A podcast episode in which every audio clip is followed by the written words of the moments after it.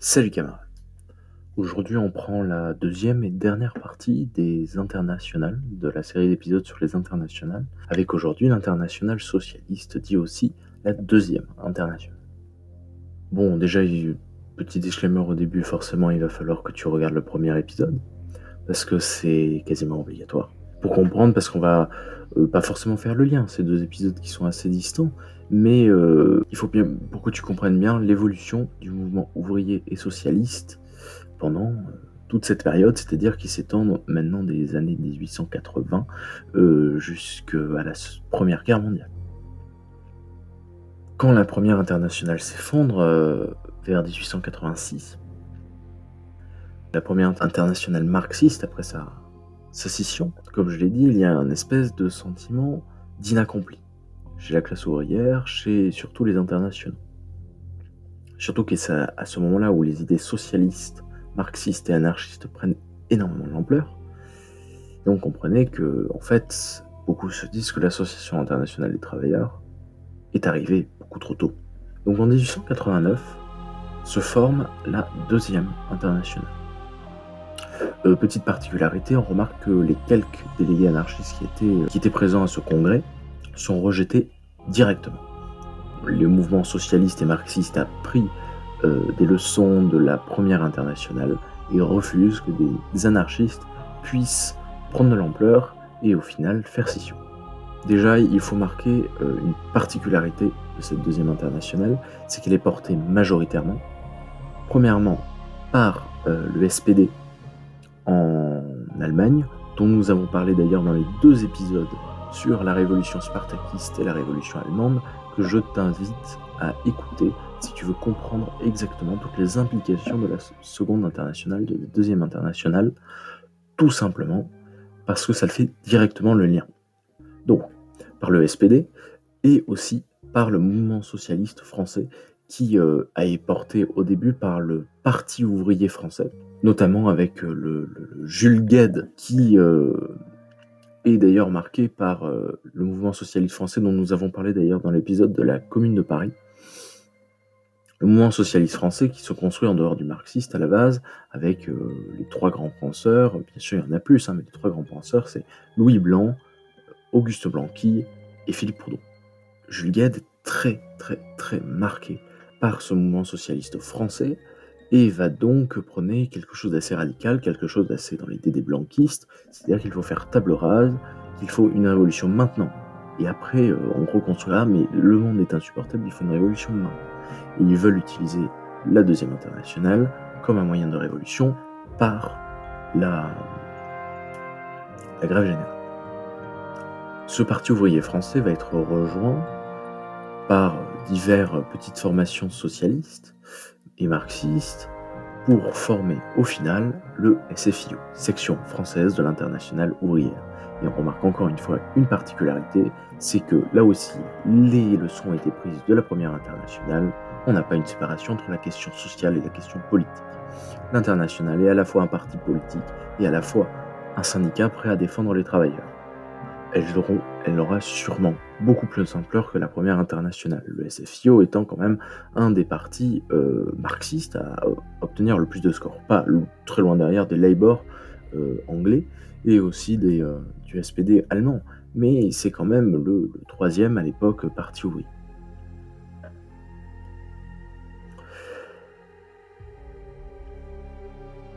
Ce SFIO est animé donc par deux courants majoritaires le premier révolutionnaire est plutôt radical, Jules Gued, celui des fondateurs, les guédistes, on appelle aussi, et euh, le mouvement réformiste porté par Jaurès. Jaurès. Il faut bien comprendre que Jaurès, il a une posture réformiste, c'est qu'à la base, il n'est pas vraiment révolutionnaire, il n'est pas vraiment socialiste. Il va défendre Jules Ferry, même, euh, pour la commune, pour la répression sanglante de la commune de Paris. Il sera considéré à l'époque euh, comme euh, faisant partie de ce qu'on appelait les républicains opportunistes, qui, euh, grosso modo, forment actuellement notre droite, les républicains. Ces républicains qualifiés d'opportunistes sont éminemment républicains, comme dit dans le titre. C'est-à-dire qu'ils veulent un État républicain. Par contre, pourquoi opportunistes? Parce que quand Thiers, qui à la base quand même est issu des milieux monarchistes, donc plutôt pour le roi, va prôner une république, une république conservatrice, donc une république avec un État central fort, avec une police forte, avec, euh, vous comprenez, euh, ce qui menait d'ailleurs la révolution de Paris à la commune de Paris, et quantité d'autres insurrections ouvrières pendant le début euh, de la Troisième République. C'est cette présence du conservateur au pouvoir qui, ben, quand il y a une grève, il va envoyer les troupes. Les, opportunistes et Jules Ferry feront de même. Jaurès, eh bien, euh, Jaurès, il va euh, apprendre ce qu'est réellement le dur labeur de la classe ouvrière, tout simplement parce qu'il est issu du Tarn, il est né à Castres, Jaurès. Il y a des mines dans le Tarn. Il va y avoir une énorme grève, grève portée par le fait que un des camarades, un des animateurs du mouvement ouvrier syndicaliste à l'intérieur de cette mine, il est maire de, la ville où est la mine? Et le problème, ben, quand t'es maire et qu'à la voix, t'es euh, animateur du mouvement ouvrier syndicaliste, t'es pas vraiment bien vu de la compagnie des mines qui gère la mine à ce moment-là, des patrons. Et donc ils vont tout simplement l'exclure. Parce que, attendez, imaginez un ouvrier maire, l'impact que ça peut avoir à l'époque. On en a fusillé que pour moins de ça.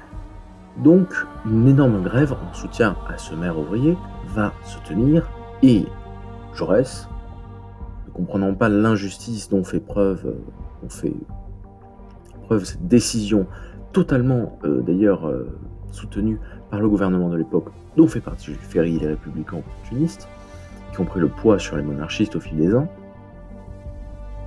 il sera dans l'incompréhension. Et c'est en se mêlant aux voyez, aux idées euh, proto-marxistes, euh, qu'il va apprendre tout simplement le socialisme. Je dis bien apprendre, parce qu'il ne l'adopte pas complètement. Certes, il est socialiste, mais euh, il y a déjà un fond très chrétien avec Jaurès, qui voit le socialisme comme la continuation de l'œuvre de Dieu, voyez Bougre, et surtout parce que lui, il est toujours républicain. C'est-à-dire qu'il emprunte au socialisme cette envie de d'une république sociale et démocratique. Et pour lui, pour permettre cette république sociale et démocratique, il faut gagner des élections, il faut faire une nouvelle constitution. Si vous avez écouté les épisodes sur la révolution spartakiste, vous comprenez peut-être où je vais en venir. En effet, le mouvement socialiste français de la Seconde Internationale va être miné par exactement les mêmes problèmes que le Parti social-démocrate allemand. C'est-à-dire qu'une aile de plus en plus importante, d'ailleurs, de réformistes, va s'opposer à une aile tout aussi importante par contre en France, de révolutionnaires. J'explique longuement ce qui s'est passé parce que euh, il y a des particularités très importantes euh, par rapport au SPD allemand. Vous voyez par exemple que le SPD allemand, vu que c'est un énorme parti avec une base militante extrêmement forte, qui d'ailleurs encadre la vie de millions de personnes, de millions de personnes qui ne pensent que et ne vivent que pour le parti. C'est quelque chose d'extrêmement fort. D'ailleurs, ils auront euh, l'un des plus gros groupes politiques pendant très longtemps. Euh, même aujourd'hui, d'ailleurs, ils sont dans la coalition gouvernementale, le SPD, mais bon, c'est pas du tout le même. Hein. Donc c'est un parti immense. Alors que le Parti ouvrier français, qui pourtant aura des scores honorables hein, pour un parti ouvrier sur, au début du socialisme, et euh, le SFIO lui aussi aura des scores plus qu'honorables, ben, on n'est pas sur la même ampleur, on n'est pas sur la même fondation. Et comme vous l'avez vu, avec la première internationale, il y a eu une méfiance à la base des ouvriers pour la première internationale, ce qui a fait que ça a ralenti la propagation euh, des, idées, des idéaux socialistes à l'intérieur de la masse ouvrière. Donc, la France était minée euh, par d'autres problèmes. Cette euh, tension est matérialisée par le congrès de Paris en 1904. Le congrès de Paris, en fait, vous le savez, si vous avez écouté le premier épisode sur les internationales, L'organisation n'a pas changé, il y a un comité central qui exécute les idées, les, décisions du programme du congrès qui est tenu tous les ans. Et euh, les sections font à peu près la même chose. Et la section française de l'international ouvrière ne fait pas exception. Il y a donc le congrès de 1904 à Paris, où se voient s'affronter ces deux idées, réformistes d'un côté, révolutionnaires de l'autre, avec pourtant une majorité de délégués qui se disent favorables à Jaurès. S'entame alors quelque chose d'assez inédit, c'est que, en se mettant d'accord, Gued et Jaurès ont décidé de se battre, mais seulement par les mots. Jaurès était d'ailleurs connu pour ses diatribes au perchoir, c'est-à-dire à la tribune de l'Assemblée. Gued, lui, était plus connu pour ses diatribes euh, lors des marches ouvrières ou des, lors des grèves. Euh, donc ce sont deux orateurs qui ont un style assez différent, vous l'imaginez bien. Ils se mettent d'accord pour que le Congrès décide quoi faire, quoi choisir entre les révolutionnaires et les réformistes. Tous les deux feront un discours. Le résultat est sans appel, ce sont les révolutionnaires et les guédistes qui gagnent cette manche, malgré la, quand même la propension énorme de députés favorables à Jaurès, qui est quasiment de 3 points. Donc, vous voyez que, en fait, on est plus favorable au début à la Révolution. Et ça va changer très très vite. Dix ans plus tard, 1914, alors que la guerre fourmille un peu partout, que les rumeurs de tension sont partout, avec la crise notamment euh, du Maroc, qui a entraîné de graves tensions et quasiment une, une guerre avec l'Allemagne, entre la France et l'Allemagne, et qui a été évitée par la scission de quelques terres à côté du Cameroun, ainsi que et le nouvel assassinat de l'archiduc Franz Ferdinand, parce que je ne sais pas, je, sais comment on apprend la Première Guerre mondiale, euh, il n'y a pas une guerre directement. Il se passe quelques jours avant que l'Autriche envoie un ultimatum à la Serbie, Serbie qui envoie quelques jours avant de refuser, et encore quelques jours pour appeler sur l'allié russe, encore quelques jours pour que le russe appelle le français et l'anglais, encore quelques ruges pour que l'autrichien appelle l'Italie et l'Allemagne, encore quelques jours pour que tout ce petit monde se mette d'accord pour qui fait la guerre contre qui, et puis voilà. Donc pendant cet intervalle, on le voit, euh, je vous l'ai dit, en 1904, congrès de Paris, ce sont les révolutionnaires qui gagnent. Mais ce n'est plus vrai pour les congrès d'après. Les congrès d'après, ce sont les réformistes.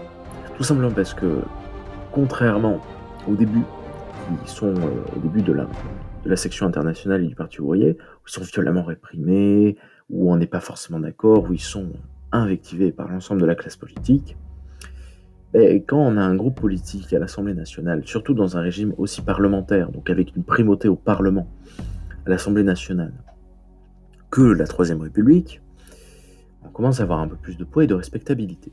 Surtout, encore une fois, avec un Jaurès qui euh, est très réformiste et très modéré dans l'idée. Donc, de plus en plus, les militants de la section française commencent à adopter des idées réformistes, parce qu'ils voient que ça marche, on a, quelques petits droits sociaux, grâce à, nos, des lois qu'on arrive à faire passer en coalition, ça marche, ça marche. On a des scores de plus en plus hauts, bon, c'est pas non plus le nirvana, mais franchement, c'est beaucoup mieux que les premiers scores du Parti ouvrier français qui avoisinaient les 4%. On a donc une augmentation des réformistes dans la section française. En parallèle de ça, il faut bien comprendre, et ça, encore une fois, on en parle dans les épisodes sur la Révolution allemande, la Seconde Internationale, la Deuxième Internationale, s'est formée sur le refus complet de la guerre, sur le pacifisme. Alors c'est un pacifisme très différent hein, quand même de ce que l'on peut entendre aujourd'hui, ce n'est pas un refus catégorique du conflit. C'est simplement que, et là j'emprunterai des mots à Jaurès, pour que la guerre puisse être déclarée, il faut que le peuple le veuille, qu'elle soit donc décidée par lui, et que ses objectifs soient clairement édictés par lui. On n'est donc pas sur un vrai, véritable pacifisme, on est plus sur euh, une vision de la guerre comme au service de la classe dominante. Et qu'il faudrait donc donner, redonner cette maîtrise de la guerre aux classes claires prolétaires. Donc, la deuxième internationale est pacifiste en ce sens-là et donc refusera toute guerre qui sera déclarée classe dominante par les bourgeois. Le problème avec ça, si vous avez suivi encore une fois l'épisode sur la révolution allemande, c'est qu'au final, l'aile très modérée du SPD et l'aile très modérée de la section française, ce partout en Europe en fait, euh, sauf le russe, hein, qui fera une révolution juste après, sauf le parti russe, le parti bolchevique et le parti menchevique à l'époque, mais bon, on n'en parle pas, ce n'est pas notre sujet voter les crédits de guerre, vont voter les, emprunts, euh, le financement de l'armée euh, extrêmement important, même si en France, au début, il y a une énorme mobilisation contre une loi qu'on appelait la loi des trois ans. La loi des trois ans, c'est une loi qui augmentait le service militaire obligatoire d'un an, donc de deux à trois ans, pour préparer justement les nouvelles recrues, et donc toute une classe d'âge à la guerre. Et ça, forcément, socialiste le refusait. Une quantité de, manifestations. Il y a d'ailleurs une très belle photo de Jaurès euh, en train d'haranguer la foule, euh, qui est l'une de ses plus connues, si ce n'est là. Ah, tapez, euh, tapez Jaurès sur Google et vous la verrez. Elle est très jolie, je donne. Et représente très bien ce qui se passe à ce moment. Bon, elle passera quand même, Mais il y a un vrai combat militant contre la guerre en France, ce qui n'a pas en Allemagne par exemple où euh, toujours encore une fois SPD tiraillé entre euh, son aile radicale qui ne veut pas de la guerre et son aile euh, très modérée qui veut de la guerre parce que l'alliance des classes, tout ça.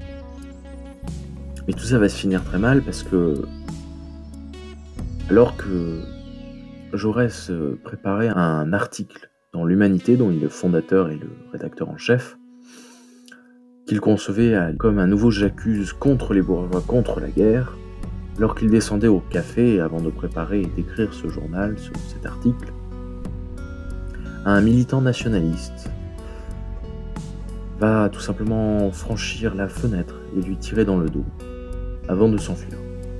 Autour de la table, il y avait tout le mouvement socialiste français, en sens où il y avait de l'anarcho-syndicaliste, comme il pouvait y avoir du socialiste, comme il y avait des gaysistes. Et c'est Jaurès qui mourut un ton grave parce que c'est très important. Parce que juste après ça, juste après la mort de Jaurès, il y aura une telle revanche contre les nationalismes, un tel revanchisme dans toute la classe ouvrière, que la guerre sera une évidence. Il faudra mettre un terme au nationalisme prussien. La mort de Jaurès, qui pourtant était partisan de la paix, provoquera en quelque sorte l'entrée en guerre. ce sera un des facteurs. Le problème, c'est qu'il va se passer alors à ce moment-là dans la deuxième internationale la même situation qu'au sein du SPD. Les partisans radicaux, qui vont bientôt se nommer communistes, vont se scinder et former leur propre internationale à côté, animée majoritairement par les bolcheviks. De l'autre côté, les internationaux vont se trouver bien seuls et finiront, comme la première internationale, en eau de boudin, à 3 ou 4, à se demander s'il faut dissoudre l'association parce qu'elle sert pas à grand chose. Je pense que ça fait assez. J'ai essayé de résumer, d'être un peu plus light sur cet épisode, parce que je me rends compte que parfois je suis peut-être un peu plus entreprenant que je voudrais. Euh, j'espère que ça reste clair. Et nous en avons fini là pour les internationaux. J'espère que ça t'a plu, camarade. Euh, si tu peux t'intéresser encore une fois à Jaurès, etc., c'est avec plaisir. Et vas-y, fonce, c'est génial. Moi, moi je m'amuse. On se retrouve la prochaine fois pour la révolution asturienne de 1934 en Espagne. Pour l'avant-dernier épisode d'ailleurs. Mais je te souhaite une bonne soirée, une bonne journée. Je sais pas à quel moment tu l'écoutes. Salut camarade.